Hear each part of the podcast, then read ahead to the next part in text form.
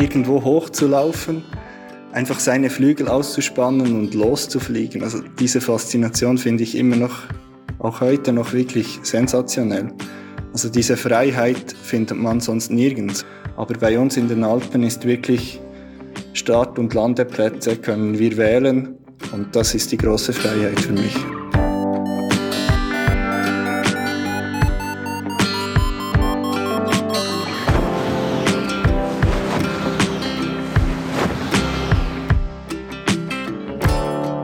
Potsglitz, der Lugleits Podcast. Geschichten aus dem Kosmos des Gleitschirmfliegens. Heute mit Stefan Zaug und ich bin Lucian Haas. Was für die Surfer Hawaii ist, ist für Gleitschirmflieger das Berner Oberland. Vor allem, wenn es ums Hike and Fly geht.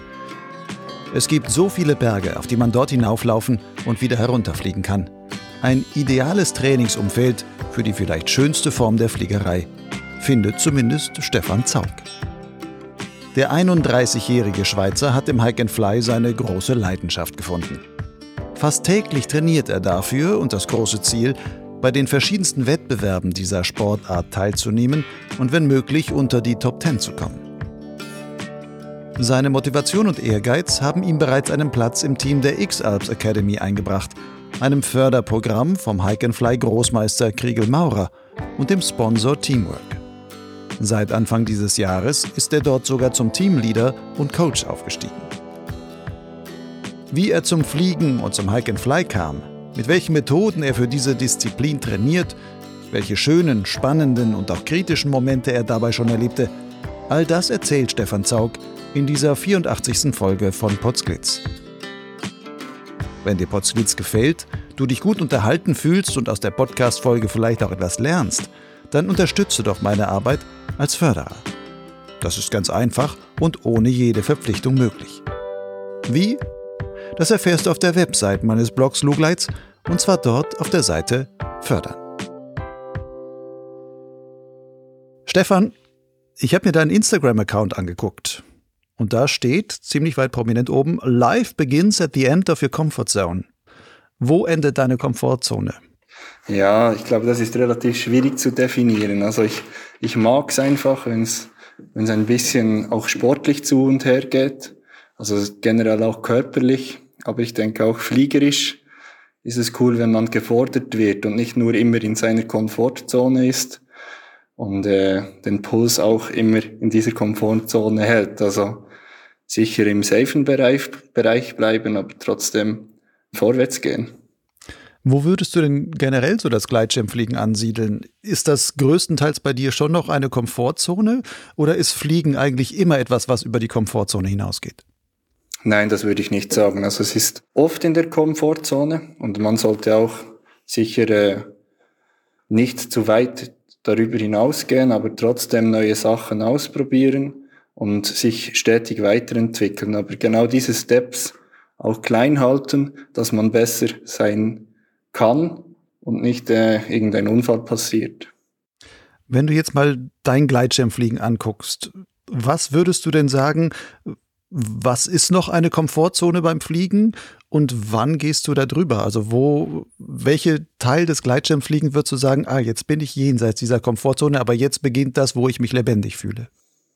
Ja, ich denke, gerade im Wettkampf kommt man irgendwann an einen Punkt, wo man über diese Zone hinauskommt und dann muss man sich auch bewusst sein, kann ich das noch handeln? Also jetzt gerade 100% im Gas zu stehen und irgendwo ins Leer zu fliegen, ähm, ist vielleicht nicht das intelligenteste, aber vielleicht hat etwas Neues auszuprobieren, wie in einen engen Raum aufzudrehen oder äh, sich dort äh, hochzukämpfen, wo man vorher gedacht hätte, das funktioniert eigentlich nicht, ist dann schon cool, wenn es aufgeht. Also ich denke, irgendwo dort in dieser Region wird diese Grenze sein. Erzähl mir mal das letzte Erlebnis, wo du für dich mitbekommen hast, so jetzt bin ich aber wirklich mal über meine Komfortzone hinausgegangen. Was war das? Letztes Wochenende hatten wir das Jura Hike and Fly. Wir sind da 120 Kilometer durch den Jura geflogen. Es war ein super super Tag. Also es war ein Hike-and-Fly-Rennen. Und äh, das Ziel war eigentlich, vom, von einem Punkt aus zurück zur Hütte zu kommen, wo dann das Ziel war. Und diese Strecke war 120 Kilometer. Und leider habe ich einen Fehler gemacht. Nach etwa 50 Kilometer bin ich abgestanden und musste irgendwo hochlaufen. Und die, die den Jura kennen, wissen, die Startplatzmöglichkeiten sind ein bisschen begrenzt. Mhm. Und dann äh, sind wir mit zwei anderen Piloten noch auf einer Delta-Rampe gestartet. Und das war oben den Schirm wirklich perfekt aufziehen und dann über diese steile Klippe raus. Ich denke, es war kontrolliert, also es war alles sauber, aber es war der Puls etwas erhöht in diesem Moment. Life begins at the end of your comfort zone. Hast du dich da besonders lebendig gefühlt?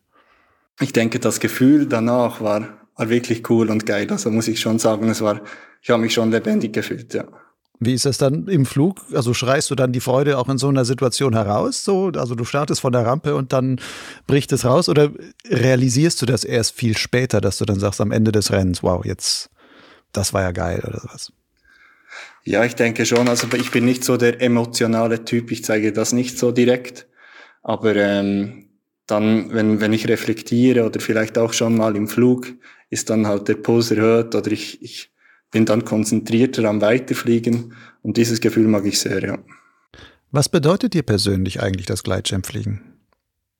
Ja, es bedeutet mir sehr viel. Also es ist jetzt wirklich von, von einem Hobby zur wirklich großen Leidenschaft geworden. Also das Gleitschirmfliegen kombiniert mit Sport, mit dem Hike and Fly ist für mich wirklich die, größten, die größte Leidenschaft, die ich, die ich besitze. Ja. Erzähl uns mal so ein bisschen von deinem Werdegang beim Gleitschirmfliegen. Wann und warum hast du damit überhaupt angefangen? Wie viele bei uns ist über, die, über den Vater eigentlich dieser Wunsch entstanden und dann habe ich relativ früh mit der, mit der Schulung angefangen, also schon im jugendlichen Alter und dann mit 17 die Prüfung gehabt.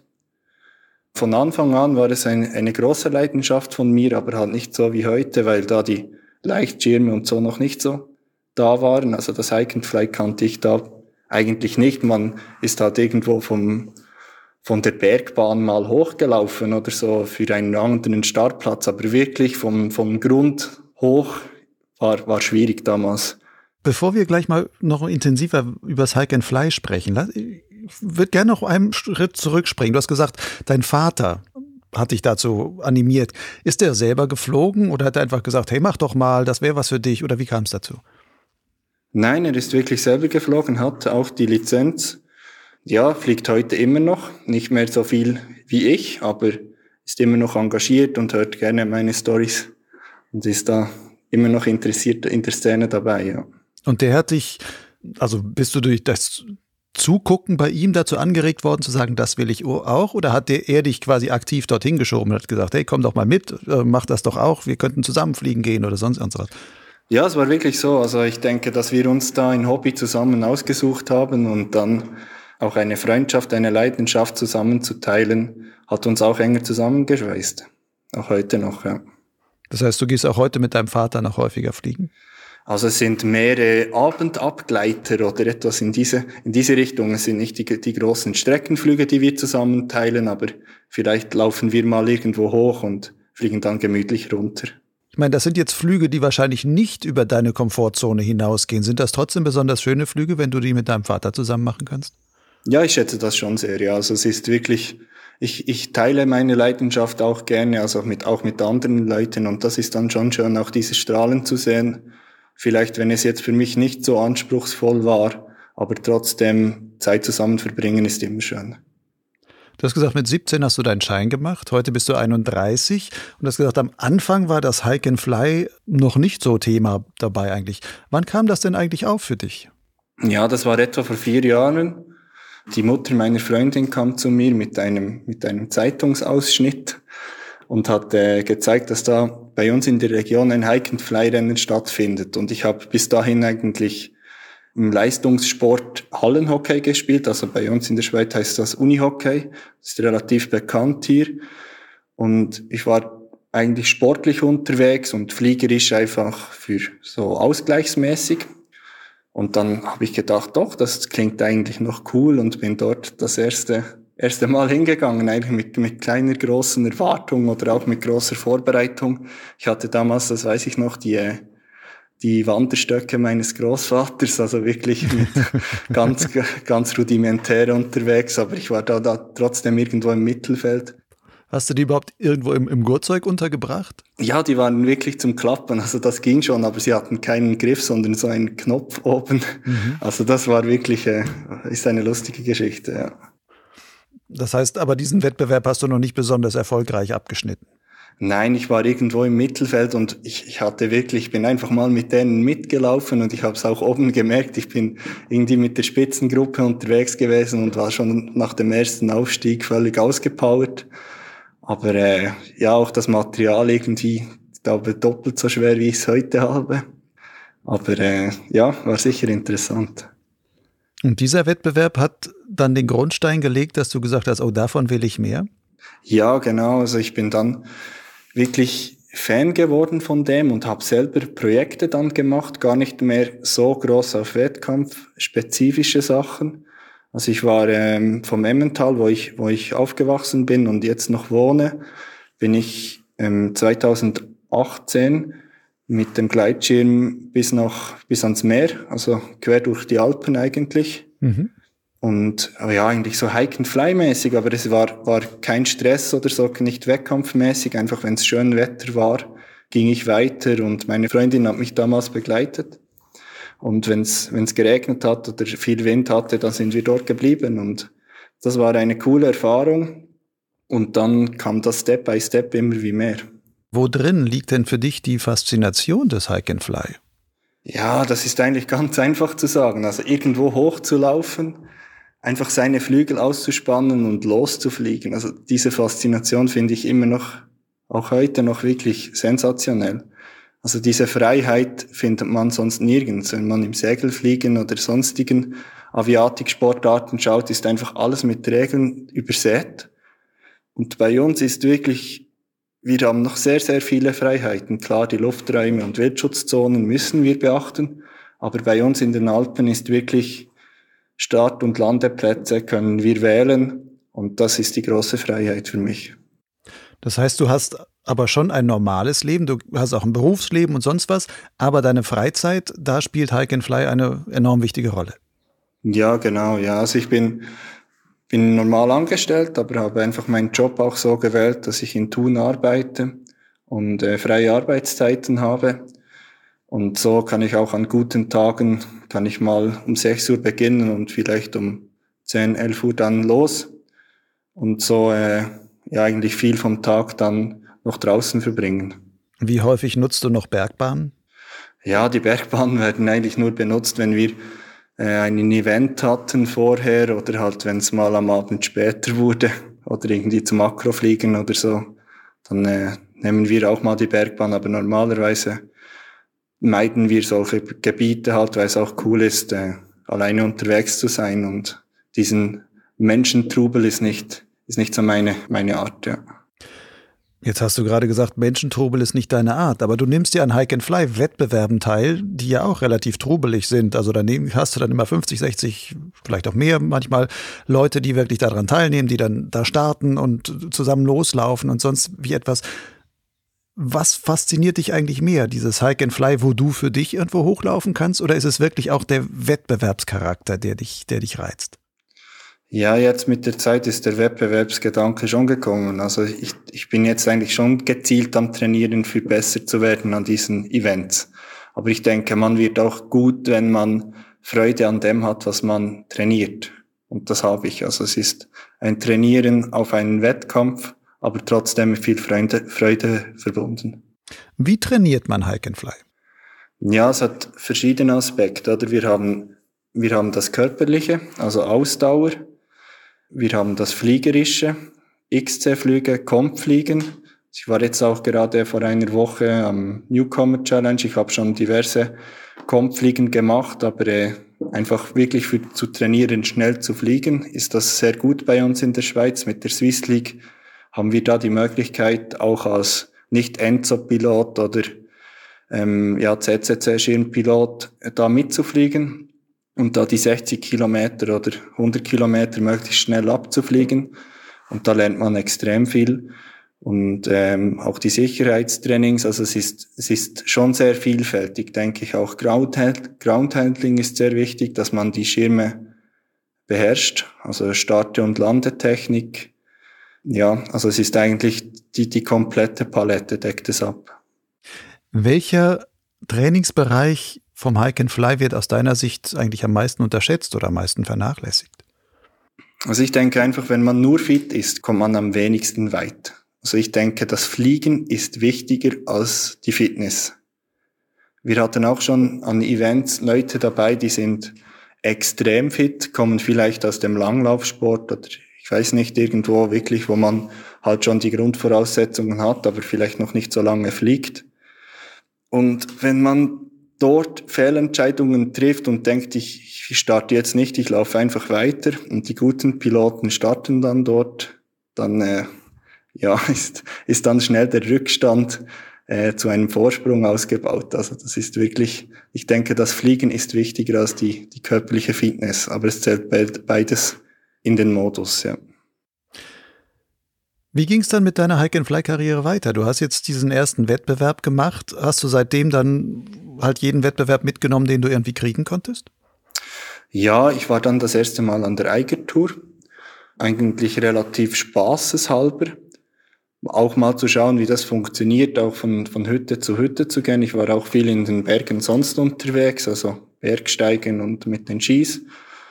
Und dann hat mich diese, dieses Rennmuster eigentlich noch cool gedünkt. Also das ist eigentlich ein, ein Abfliegen von Hütten, die Eigertour. Das heißt, man startet in Grindelwald und macht dann eine, ähm, eine mehrtägige Tour durch die Alpen und besucht verschiedene Alphütten, also SAC-Hütten heißen die ja, da war ich wirklich nicht gut. Also da war ich irgendwie, ich weiß nicht, bei den ja, im äh, hinteren Plätzen auf jeden Fall.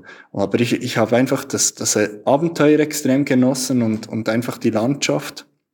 Und dann, ja, habe ich dann von dieser X-Ups Academy das erste Mal gehört und habe mich dann äh, aktiv gemeldet beim Trainer damals, ob ich da auch mitmachen kann. Und dann ist das eigentlich so gewachsen.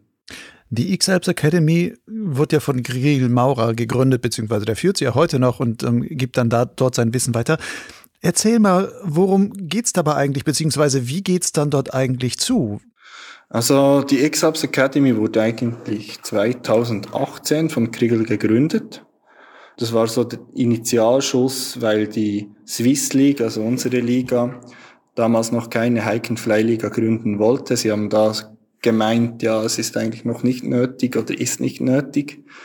Dann hat Krickel das selber in die Hand genommen und hat da mit Teamwork, dem Sponsor, eine Gruppe gebildet, wo eigentlich die Athleten gezielt fördert.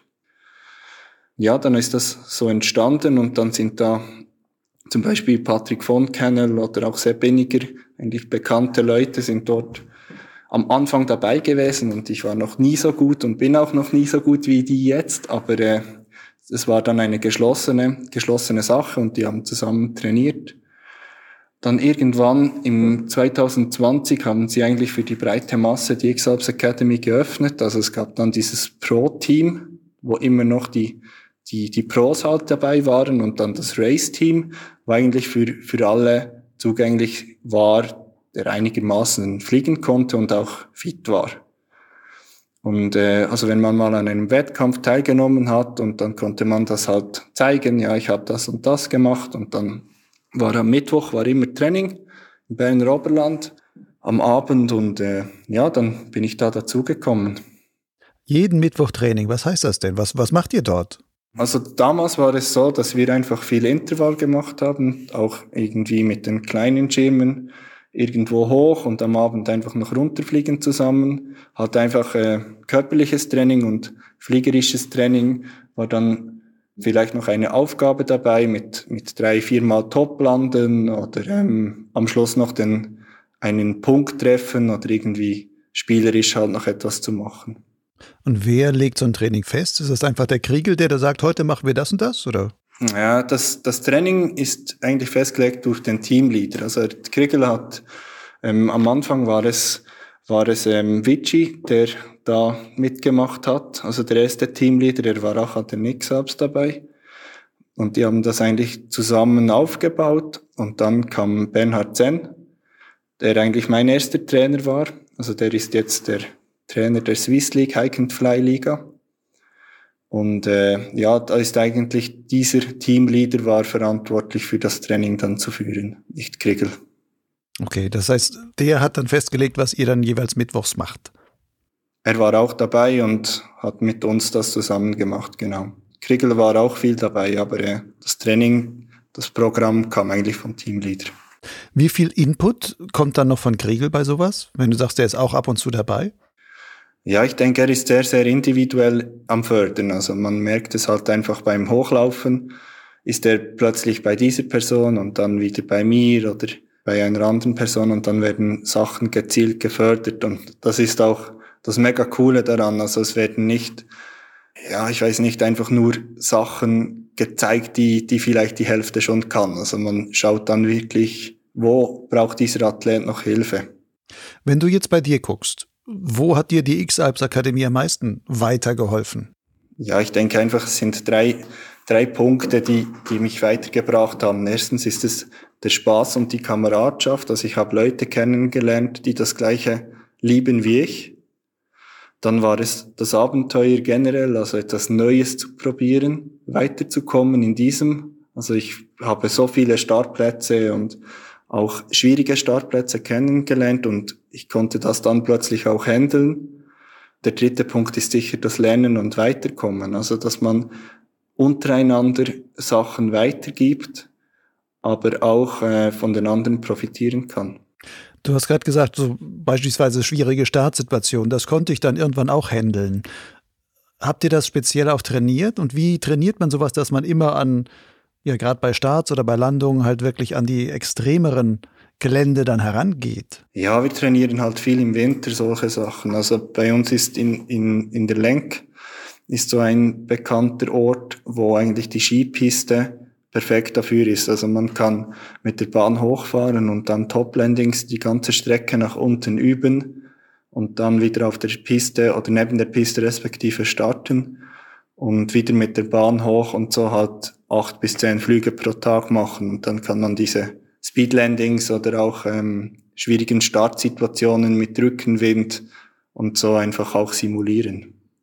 Das heißt, wenn ich das jetzt richtig verstanden habe, Ihr startet oben, landet aber auf dem Weg nach unten fünf, sechs, sieben, acht Mal ein. Genau, richtig, ja. Und gibt es da festgelegte Punkte, wo es heißt, auf der Höhe müssen wir oder macht das jeder, wie er gerade will und sucht sich halt das steilere oder das flachere Stück aus? Oder gibt es da wirklich so quasi Ziellandetraining, wo du sagst, an der Stelle, da muss er auch dann ordentlich ausflären? Ja, wir haben es jetzt so gemacht, dass wir in Zweierteams unterwegs waren und dann ist immer abwechslungsweise ist einer reingelandet und der andere hat dann probiert, möglichst nahe beim anderen einzulanden, ja. Und das macht ihr im Winter, weil man halt im Schnee sich weniger wehtun kann, weil wenn man dann da irgendwo einbombt, dann ist noch viel Schnee da und dann um, ähm, federt das das ab. Ja, genau. Also es ist, es ist wirklich ein äh, markanter Unterschied, ob jetzt Schnee dort ist oder äh, halt äh, Wiese, wenn es mal nicht gut geht. Wie gut bist du jetzt bei solchen Speedlandungen, wo man dann halt mit Beschleuniger anfliegt, um kurz vor dem Aufsetzen dann rauszugehen und dann eben diesen mehr Speed in Höhe umzusetzen, damit weicher aufzukommen?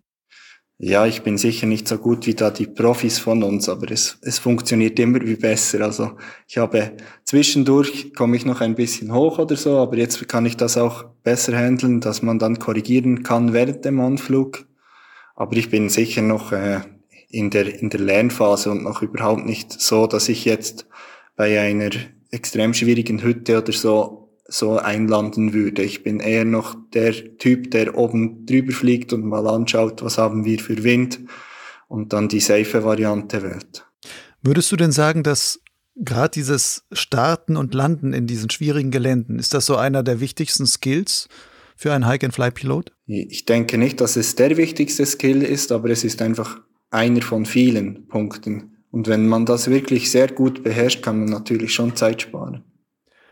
Und wie häufig kommt es vor, dass Piloten sich selber überschätzen bei sowas? Ja, leider zu viel. Also jetzt gerade, wie gesagt, Eigertour ist halt einfach schwieriger, weil wir bei den Hütten einlanden Und ähm, ja, es, hat, es, es passieren leider ähm, viele Unfälle jedes Jahr. Also viele ist vielleicht übertrieben, aber es passieren Unfälle jedes Jahr. Und ähm, ich denke, es ist einfach schwieriger so zu landen, wenn dann wirklich thermisch aktiv ist. Also wenn wir sprechen von 11 bis 5 Uhr oder von 1 bis 5 Uhr bei einer Hütte, was wirklich wirklich kachelt, dort zu landen, ist halt schon, ist schon eine Herausforderung, ja. Und es passiert ab und zu, dass dort Unfälle dann passieren, ja. Gäbe es denn Möglichkeiten, trotz, also solche Wettbewerbe durchzuführen, wie sie sind, aber trotzdem irgendwie die mögliche Unfallrate, Unfallquote irgendwie zu senken? Es ist schwierig, also es gibt verschiedene Ansätze, wo das probiert wird. Auch wir diskutieren das in unserer Gruppe, was könnte man machen. Aber man will ja erstens einen Wettkampf haben und man will ja auch ein Abenteuerrennen haben. Also bei uns in den Voralpen gibt es viele Rennen, die ohne Unfälle passieren, aber ich denke jetzt gerade die Eigertour und auch das Werkofly in hochalpinen Gelände ist halt wirklich, ist halt wirklich heikel und man, man muss wissen, was man da macht. Ich habe die Ansätze schon gehört, dass man von eins bis fünf Uhr dann über die Hütte fliegen darf und so den Punkt holen kann und nicht reinlanden muss. Das wurde diskutiert, was ich einen sehr interessanten Ansatz finde. Also wenn man da nicht um jeden Preis einfach dort landen muss dann schlussendlich. Oder wenn einfach der Kreis, also die Boje sozusagen einfach größer gesetzt wird, dass man auf einem Schneefeld oder so dann, dann landen kann und so den Punkt holen kann. Ähm, ja, eigentlich, also ich, ich bin eher auf der safen Seite und sei, sage mir halt dann, ich lande lieber 400 Meter neben der Hütte und gehe noch im Blumenkohl bis zur Hütte und starte dort wieder besser als mich zu verletzen, ja. Hast du dich schon mal verletzt bei einem Wettbewerb? Ja, das ist jetzt gerade, gerade lustig. Ja, ich habe mich letztes Jahr bei der Eigertour verletzt, aber es war, äh, war bei, einem, bei einer Landung im, im offenen Gelände, waren wir vom, am Zurückfliegen eigentlich die Runde am Zurückfliegen und dann war ich mit einem Freund zusammen am, am, an der Wolkenbasis und wir kamen einfach nicht über einen Pass und dann habe ich mich für die, für, ähm, für die Landung entschieden dort und es war relativ, ich weiß nicht, es war etwa auf zwei, fünf oder 3000 Meter. Bin dort äh, reingelandet und es war halt wirklich so Mondlandschaft, alles mit großen Steinen und habe einen Zaun nicht gesehen und bin mit, mit Speed eingeflogen, einen Stacheldraht und bin dann aus dem Gas gestanden, als ich über diesen Stacheldraht komme und bin dann aufs Knie gefallen. Also ich konnte einfach den, den, äh, den Sturz nicht mehr auf den Beinen halten und habe mir das Knie aufgeschlagen. Also das war eigentlich alles, aber ich bin dann auch noch weiter und die, die das kennen, Richtung Blümli-Saubhütte, konnte ich noch aufsteigen, 1500 Höhenmeter oder so konnte ich noch laufen, habe dann oben übernachtet und dann sind wir am morgens um 6 Uhr wieder gestartet, los. Und ich habe schon gefühlt, ja, es ist ein bisschen, bisschen geschwollen, das Knie. Und dann wollte ich äh, beim Hinausfliegen in den Beschleuniger treten und merkte, dass ich mein Knie gar nicht mehr so beugen kann, dass ich zum, zum Beschleuniger komme. Und dann wusste ich, ja, dass der Niesen wäre der nächste Punkt gewesen und wir sind unten im Tal gelandet das ist nicht mehr möglich. Und dann bin ich direkt äh, eigentlich ins Spital gegangen und hatte wirklich auch nur eine Prellung. Also es war nichts gebrochen oder so. Das heißt, durch die Prellung war das Knie so geschwollen, dass du es nicht mehr wirklich bewegen konntest, oder? Ja, genau. Es war natürlich auch nicht, nicht förderlich, dass ich auf dieser Höhe übernachtet habe, oder? Also, die Blümisalphütte ist auch, ich weiß nicht genau, über zweieinhalbtausend. Und dann äh, ist halt für den Körper die Erholung auch nicht so gut. Ich meine, sowas passiert ja dann auch wahrscheinlich im Wettkampf noch eher, als wenn man es normal fliegend macht. Was reizt dich so am Wettkampf, dass du sagst, dafür bin ich bereit, solche Risiken auch einzugehen? Du könntest ja auch einfach nur so schöne Biwak-Trips machen oder sonstiges. Ja, aber ich glaube, genau das ist diese Komfortzone dann zu verlassen. Also ich denke einfach, mir passiert es selber beim Training noch relativ oft, dass ich dann sage, ja, ich habe jetzt genug, ist okay. Aber wenn ich dann an einem Wettkampf bin und dann wirklich bis neun Uhr abends unterwegs bin und noch um sechs Uhr abends einen schönen Abgleiter habe und dann noch irgendwo hochpushe, das ist schon cool, ja. Das ist cool. Das gibt dir dann einfach noch neue Energie oder was ist das? Ja, genau. Also das Wettkampffieber ist dann schon da. Und man sieht halt auch auf dem Live-Tracking, ah, der hinter mir ist jetzt schon dort. Und ja, das ist halt dann das Wettkampffieber, das aufkommt. Mhm. Gibt es aus deiner Sicht noch andere Schattenseiten des Hike and Fly, außer diesem möglichen Unfallrisiko? Das ist noch schwierig zu sagen. Also Schattenseiten, ich denke, das Größte ist schon das, das Unfallrisiko. Die, die anderen Sachen sind eigentlich für mich jetzt persönlich schöne Sachen, ja. Ich komme mir jetzt gerade nichts Schattenmäßiges in den Sinn, weil es einfach so eine freie Sportart ist. Kommen wir nochmal zur X-Alps Academy zurück. Seit Anfang des Jahres bist du dort offiziell Organisator und Coach. Wie kam es dazu? Ja, war relativ witzig eigentlich. Wir haben darüber diskutiert. Ähm, in Viersch war das ähm, war die Rollibock Trophy, das ist so ein, ein, ein kurzes Rennen von, von einigen Stunden nur. Also das geht wirklich hochpushen, dann mit kleinen Schirmen losfliegen, hochpushen, fliegen, hochpushen und ins Ziel. Und dann ist man irgendwie nach, ich glaube, drei Stunden oder so waren wir im Ziel. Und dann war halt die, das Gesprächsthema jetzt diese neue Hike and Fly Liga und braucht's dann die X-Ups Academy noch und wir waren halt so eine eingeschworene Truppe in dieser Zeit. Also wir hatten da unsere eigene WhatsApp-Gruppe von diesen von diesem Race-Team waren damals, glaube ich, 60 oder 70 Leute dabei und wir waren so 12, 13, die sich, die sich viel getroffen haben, für äh, zusammen zu trainieren. Und das hat Krickel mitbekommen, dass das gibt und dann war er auch plötzlich in dieser Gruppe und hat auch rege mitdiskutiert und so und das war, war cool. Und dann ähm, haben wir dort übernachtet in Fiesch und waren dann am nächsten Tag, haben wir noch ein X-Ups Academy Training gemacht. So Schwachwind-Thermikfliegen war das Thema. Wir hatten damals neun Meter Steigen, also es war, es war nicht unbedingt Schwach, äh, Schwachthermikfliegen, aber äh, war interessant.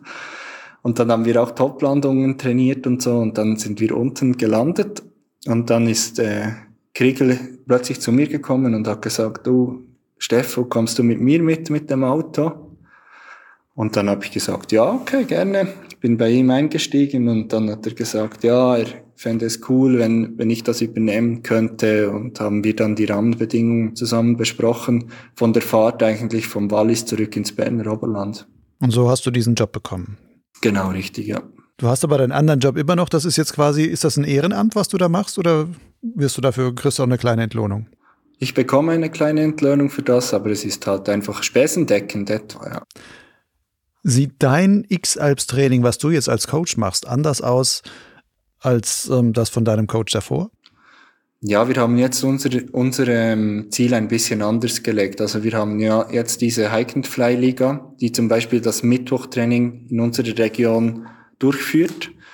Und wir gehen dort, wenn es, wenn es geht. Also es gibt jetzt überall in der Schweiz gibt es diese Regioleiter und die führen dann diese Trainings durch und das ist von der Swiss League organisiert. Und wir haben jetzt einfach so abgemacht, dass wir ein, zwei Wochenenden in dem, im Monat ein X-Ups Academy Training machen. Das heißt, wir, wir treffen uns, machen etwas zusammen. Also meist ist es, wie gesagt, Abenteuer. Also wir probieren dann wirklich etwas Spezielleres zu machen, als einfach nur zusammen zu hiken und zu fliegen, dann zu übernachten, also der Teamgedanke dahinter. Und am nächsten Tag geht's dann meistens gleich weiter oder probieren wir noch eine Soaring-Session einzubauen. Irgendwas so, dass es wirklich abwechslungsreich ist. Und ähm, ja, das sind halt zwei Wochenende normalerweise im Jahr, äh, im Monat und probieren auch zusammen an die Wettkämpfe zu gehen. Apropos Wettkämpfe und, und X-Alps Academy. Wenn ihr dort auftretet, merkt man dann, dass ihr in irgendeiner Weise einen Vorsprung gegenüber dem anderen habt? Ich würde jetzt sagen, wir sind nicht diese Top, Top, Top-Piloten jetzt, aber wir haben einen großen Fortschritt gemacht. Also wir sehen es jetzt auch, im XT-Contest zum Beispiel schauen geht, haben wir paar Piloten. Wir sind jetzt nicht mehr so viele, wir sind noch etwa 15, die dabei sind in der X-Alps Academy. Wir haben ein paar Piloten, die dieses Jahr schon über 200er Flüge gemacht haben und wirklich engagiert dabei sind. Und ich denke, wir haben, haben viel Potenzial. Es ist jetzt so, dass wir am letzten Event waren wir von der X-Ups Academy vier in den Top 10. Keiner hat es wirklich bis ganz nach vorne geschafft. Aber durch dieses Team werden wir alle besser, also das merkt man schon. Wie verhaltet ihr euch als Team dann im Wettbewerb selber? Also siehst du dann plötzlich die anderen als Konkurrenten, mit denen du normalerweise immer freundlich ähm, ja, trainierst? Oder macht man dann quasi auch beim Wettbewerb selber, hilft man sich da auch noch weiter und, und ist, bildet dann so eine kleine Untergruppe? Ähm, wir haben eigentlich vor dem Wettkampf immer am Donnerstag, wenn es jetzt am Freitag losgeht zum Beispiel, haben wir noch ein Online-Meeting, wo wir zusammen die Strecke durchgehen, das Wetter anschauen, wie könnte es welchen Tag aussehen, können auch am Abend dann während dem Wettkampf noch zusammen telefonieren. Und es gibt schon oft, also dass wir zusammen unterwegs sind, auch während dem Rennen, weil halt das Niveau relativ ähnlich ist bei uns, denke ich mal. Und jetzt speziell bei mir habe ich einen sehr guten Freund, mit dem ich ähm, praktisch jedes Rennen sagen wir manchmal, ja, jetzt trennen wir uns, soll jeder mal selber schauen und zwei Stunden später fliegen wir wieder Flügel an Flügel zusammen weiter. Und äh, ich denke, der Konkurrenzgedanke ist bei uns noch nicht so groß, weil wir wirklich nicht äh, in den Top drei normalerweise uns bewegen. Möchtest du gerne in diese Top 3 aufsteigen oder ist das gar nicht dir gar nicht so wichtig, sondern einfach nur zu sagen, ich habe diesen Spaß am Wettbewerb, aber letzten Endes die Platzierung ist zweitrangig? Ähm, ich habe immer so das, das Ziel, eigentlich in den Top 10 zu sein. Weil letztes Jahr war es eigentlich Top 10 und dieses Jahr habe ich mir Top 5 bei den Wettkämpfen gesagt und ich probiere das zu verfolgen und ich, ich denke noch gar nicht so weit, dass ich mal vielleicht ganz mal zu oberst stehen werde oder so. Ich probiere mich einfach zu verbessern und Step by Step zu nehmen. Das heißt aber, wenn man jetzt X-Alps Academy da teilnimmt oder sowas, es ist nicht grundlegend, dass jeder sagt, ich möchte irgendwann mal zu den Red Bull X-Alps selber auch dorthin kommen. Nein, das ist nicht Voraussetzung, aber wenn jemand das will, sind wir dafür da, diese Person auch zu fördern und auch mit Kriegel zu schauen, was braucht es, dass er mal dorthin kommt. Würdest du selbst gerne mal an den X-Alps teilnehmen?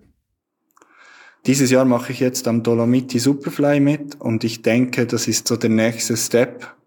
Und ich möchte das zuerst mal ausprobieren, für dann wirklich zu sagen, ähm, will ich das oder möchte ich das nicht, noch, noch weiter zu gehen ich meine, Dolomiti Superfly ist ein bisschen kleinere Strecke, aber trotzdem von den Ansprüchen in vielen Punkten ja schon relativ ähnlich. Ähm, wie hältst du es dann damit mit Training, wenn man so die Red Bull X-Alps-Athleten äh, sich anschaut? Meine, die machen das ja schon, die, zumindest die, die vorne stehen, das sind ja fast alle in der Regel Profiathleten, die dann zumindest im Vorfeld einer X-Alps im Grunde Fulltime darauf hinarbeiten und sowas. Wie viel Zeit steckst du dann in so eine Vorbereitung von so einem Dolomiti Superfly? Ja, jetzt spezifisch nur auf das trainiere ich eigentlich nicht. Wir haben einfach eine Saisonplanung gemacht.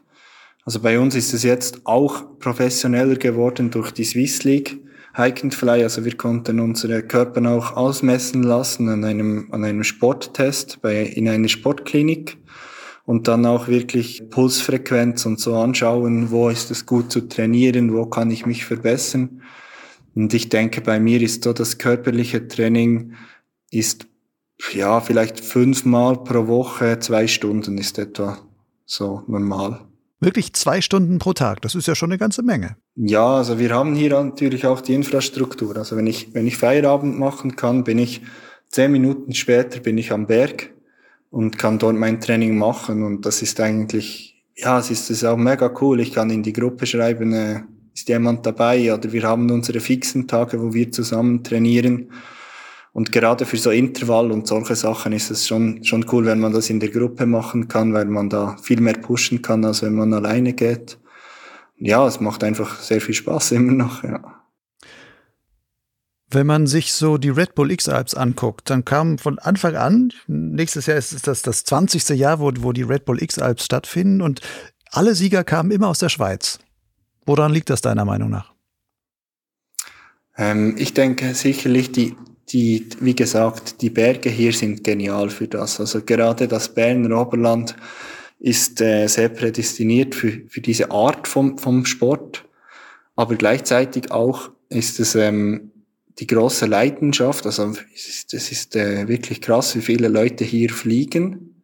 Und es gibt auch sehr, sehr viele gute Piloten. Also ich bin wirklich auch jedes Mal erstaunt, wenn man so an einen Swiss Cup oder so geht, dann sind da wirklich 100 sehr, sehr gute Piloten dabei. Also das ist schon, schon krass. Und wenn dann jemand von diesen sich für Hike and Fly entscheidet, dann wird er in, innerhalb von zwei, drei Jahren wird diese Person fit und fliegt schon sehr, sehr gut.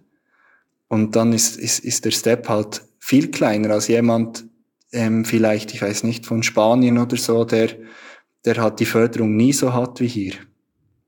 Wenn man, du jetzt guckst, Leute, die jetzt in Hike and Fly einsteigen wollen, also die jetzt sagen, ich bin jetzt ein angehender Hike-and-Fly-Pilot. Was, was würdest du mir als angehenden Hike-and-Fly-Piloten auf den Weg mitgeben wollen? Ich denke, man muss sich einfach realistische Ziele setzen. Also Step by Step weiterkommen. Wirklich sich kleine Ziele setzen. Man muss nicht direkt am ersten Tag 2000 Höhenmeter machen und dann noch glauben, ich muss jetzt noch einen 100 Kilometer Flug machen einfach wirklich vielleicht mal den Hausberg, den man schon kennt, wo man vielleicht mit der Bahn hochgefahren ist vorher oder mit dem Auto, kann man auch mal hochlaufen und dann mal fliegen und einfach mal das Gefühl dafür zu bekommen, weil es ist wirklich anders, wenn ich irgendwo hochlaufe, ausgepumpt bin und dann noch fliege. Also ist es sicher gut, am Anfang die Region bereits zu kennen und zu wissen, wie fliege ich die Landewolte etc und dann einfach Step by Step weitergehen, vielleicht mal etwas Größeres machen, etwas Längeres und sich dann an diese Sportart herantasten. Aber immer auch mit dem Auge, was mache ich, wenn Plan A nicht funktioniert, also wenn ich zum Beispiel in ein Tal einfliege und das jetzt nicht funktioniert mit der Höhe machen, dass ich immer einen Plan B habe, wo kann ich safe landen. Und wie früh würdest du empfehlen, sollte man mit möglichen Wettbewerben da anfangen? Oder sollte man das vielleicht sogar relativ spät erst machen, um zu sagen, erstmal für sich selber die Skills halt sammeln? Ja, erste Skills sammeln alleine ist sicher gut oder in einer, in einer Freundesgruppe ähm, macht sicher Sinn, aber man kann dann schon mit, ich würde jetzt nicht gerade, also bei uns ist es auch nicht möglich, aber ähm, zum Beispiel mit einer Eigertour dann beginnen. Es gibt bei uns jetzt drei verschiedene Klassen von, äh, von Wettkämpfen. Das sind diese C, B und A-Wettkämpfe. Und es ist jetzt gerade man, am Entstehen, aber die Idee besteht, dass wenn man einen A-Wettkampf zum Beispiel, also das ist jetzt ein schwieriger wie Eigertour Verkofly oder so, mitmachen möchte, muss man vorher ein C-Wettkampf und ein B-Wettkampf zum Beispiel gemacht haben. Die Regeln genau kenne ich nicht, aber es ist da etwas am Entstehen, dass man sich da langsam herantastet und nicht gerade mit dem, ja, mit der Königsdisziplin beginnen kann. Das hieße, ein einfacher Wettbewerb wäre einer, der dich nicht schon zwangsläufig verpflichtet, du musst irgendwo oben bei einer Hütte einlanden, sondern da geht es halt wirklich um irgendwo gemütlich wo hochlaufen und dann, oder was ist gemütlich? Also natürlich wahrscheinlich auf Zeit irgendwo hochzulaufen, aber wo du dann keinen hohen Anspruch an halt jetzt Start- und Landebereiche dann so hast. Und das steigert sich dann entsprechend. Genau, richtig. Ja, so ein C-Wettkampf ist jetzt zum Beispiel bei uns in den Voralpen. Da kann man ohne Probleme starten und auch landen, praktisch überall. Also es gibt, es hat sehr viele Startplätze und unten sind dann riesige Wiesen, was kein Problem ist zu landen. Und äh, so ist es sicher im safen Rahmen, ja. Welchen Rat oder welchen Tipp hättest du gerne selbst schon früher einmal in deiner Pilotenkarriere bekommen? Ein Rat. Ja, wenn du so zurückguckst an das, was du auch an, an Lernkurve durchgemacht hast, gibt es vielleicht etwas, wo du sagst, oh, das hätte ich schon gerne viel früher erfahren? Jetzt gerade beim Streckenfliegen gibt es sicher paar Sachen, die, die langsam kommen, wo man gedacht, wo, wo man denkt, ja, das, das hätte ich auch früh, früher erfahren können. Also gerade so Wolken, Wolkenflug und so, also Wolken zu anzuschauen und zu wissen, wo, wo ist die Thermik, ähm, also generell Thermik, Hotspots, solche Sachen, aber das, das kommt, glaube ich, einfach mit der Zeit und ich glaube, ich habe mich da relativ gut rangetastet. Ähm, ich, ich war mit, mit 23, ist mein Vater verunfallt mit dem Gleitschirm ähm, und ich war da dabei und das war so ein rechter Dämpfer damals. Also das war so, aber ich glaube, das hat es auch gebraucht für, für mich damals, dass, ich, dass das wirklich nicht äh, ausartet, ausgeartet ist. Ja, vielleicht ein bisschen kompliziert gesagt, aber ich denke einfach, dass, dass man wirklich Schritt bei Schritt weitergehen soll und nicht zu früh zu schwierige Sachen machen sollte. Und das habe ich eigentlich auch gemacht. Bei dem Unfall von deinem Vater, da hast du gesagt, du warst dabei. Das heißt, ihr wart beide am Fliegen und er ist dann verunfallt. Genau, ja, er ist eigentlich äh, ist in den Hang geknallt und hat sich den Rücken gebrochen. Und ähm, wir waren da wirklich lange mit, der, mit dem Hubschrauber am, an der Rettungsreaktion, war ich auch dabei. Also ich habe da gesichert und geschaut und gemacht. Und das hat mich dann schon geprägt, also auch für, für die heutige Zeit, dass ich einfach auch gesehen habe, es geht relativ schnell und die Welt sieht anders aus. Aber ihm geht es zum Glück heute wieder gut. Also es ist da nichts, äh, nichts Bleibendes, was er für Verletzungen hatte, geblieben, zum Glück, ja. Hattest du aus der Zeit sowas wie ein kleines Trauma oder sowas, wo du gemerkt hast, ich fliege, ich bin danach anders geflogen als vorher, also bevor du diesen Unfall beobachtet hast und dabei warst? Ja, also ich bin eine Zeit lang nicht mehr viel geflogen, praktisch nichts mehr. Und ähm, das hat mir schon ein bisschen einen Knick gegeben. Und irgendwann ja, ist dann die Leidenschaft oder das, das, das Verlangen nach dem Fliegen wieder da. Dann, dann hat man wieder angefangen und es kam wieder wie, immer wie mehr. Wie bist du da rausgekommen? Oder war das einfach nur die Zeit halt alle Wunden und irgendwann hast du gesagt, das ist jetzt soweit zurück, jetzt hat das andere wieder überwogen? Ja, ich denke durch Analysieren oder man kann dann schauen, was ist falsch gelaufen. Ich habe, ich, ich habe auch viel mit ihm gesprochen, und ich finde, so ein, ein Unfall ist immer etwas Tragisches, aber wenn man dann sehen kann, was ist falsch gelaufen, dann kann man daraus lernen. Und ich glaube, ich, ich versuche auch solche Unfälle dann zu analysieren und zu schauen, dass wie mir so etwas nicht passiert. Und was ist damals falsch gelaufen? Ja, sehr wahrscheinlich so wie es aussieht, ist auf der Innenseite, auf der rechten Innenseite ein Strömungsabriss geschehen, also durch zu, zu großes Anbremsen und dann einen Baum gestreift und den Stabilo eingehängt. Und wenn den Stabilo äh, einhängt, dann räumt es auf den ganzen Schirm weg dann, ja. Und dann hat sie ihn einfach gegen den Hang geschleudert. Genau, richtig, ja. Lass uns zum Abschluss lieber noch dann trotzdem auf was Schönes gucken. Was hast du als wirklich schöne Hike-and-Fly-Erlebnisse bei dir so abgespeichert? Ja, es sind unzählige schöne Sachen. Also ich kann wirklich ich, ich bin relativ fleißig auf, auf äh, Instagram unterwegs und kann, da kann man ja sein Archiv durchschauen, was man so gepostet hat mit den Stories. Und wenn ich da ähm, zurückschaue, vor zwei, drei Jahren, wo das begonnen hat, ist eigentlich praktisch jedes Wochenende ist irgendetwas Cooles passiert.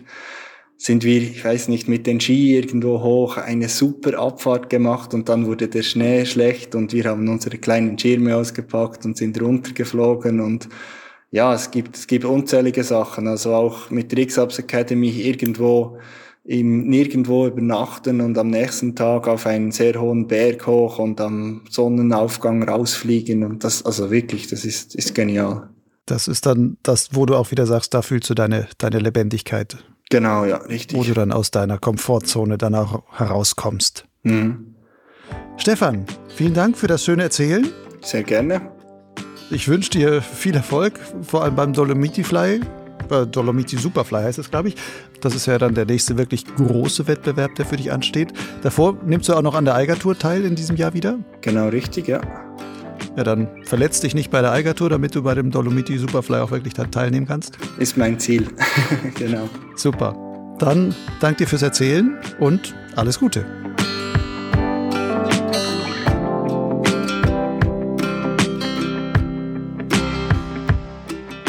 Potsglitz gehört als Podcast zu meinem Gleitschirmblog Lugleitz.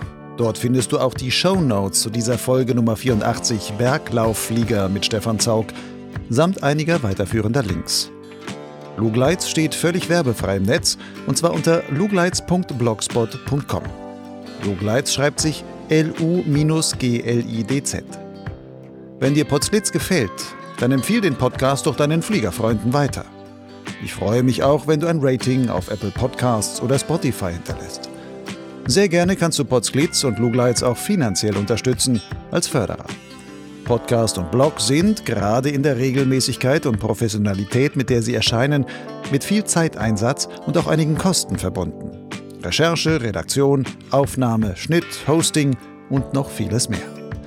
Die Höhe deines Förderbeitrags kannst du ganz frei wählen. Gib so viel, wie du für richtig hältst, beziehungsweise was dir so ein Angebot wert ist. Das kann einmalig sein oder auch ein wiederkehrender Dauerauftrag. Jeder Betrag hilft, dass sich Potsglitz und Lugleitz auch in Zukunft unabhängig und werbefrei halten kann. Wenn du unsicher bist, welche Summe vielleicht angemessen wäre, dann mache ich dir einen ganz unverbindlichen Vorschlag. Wie wäre es mit einem Euro pro Podcast-Folge und zwei Euro pro Lesemonat auf Lugleitz? Selbst zusammengerechnet ist das immer noch günstiger als die Abogebühren eines klassischen Magazins. Natürlich kannst du gerne erst ein paar Folgen hören und über Monate hinweg Lugleitz lesen und erst später einen gesammelten Förderbeitrag leisten. Zahlungen sind ganz einfach per PayPal oder Banküberweisung möglich.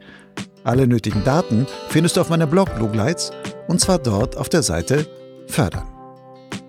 Bis zum nächsten Mal. Ciao.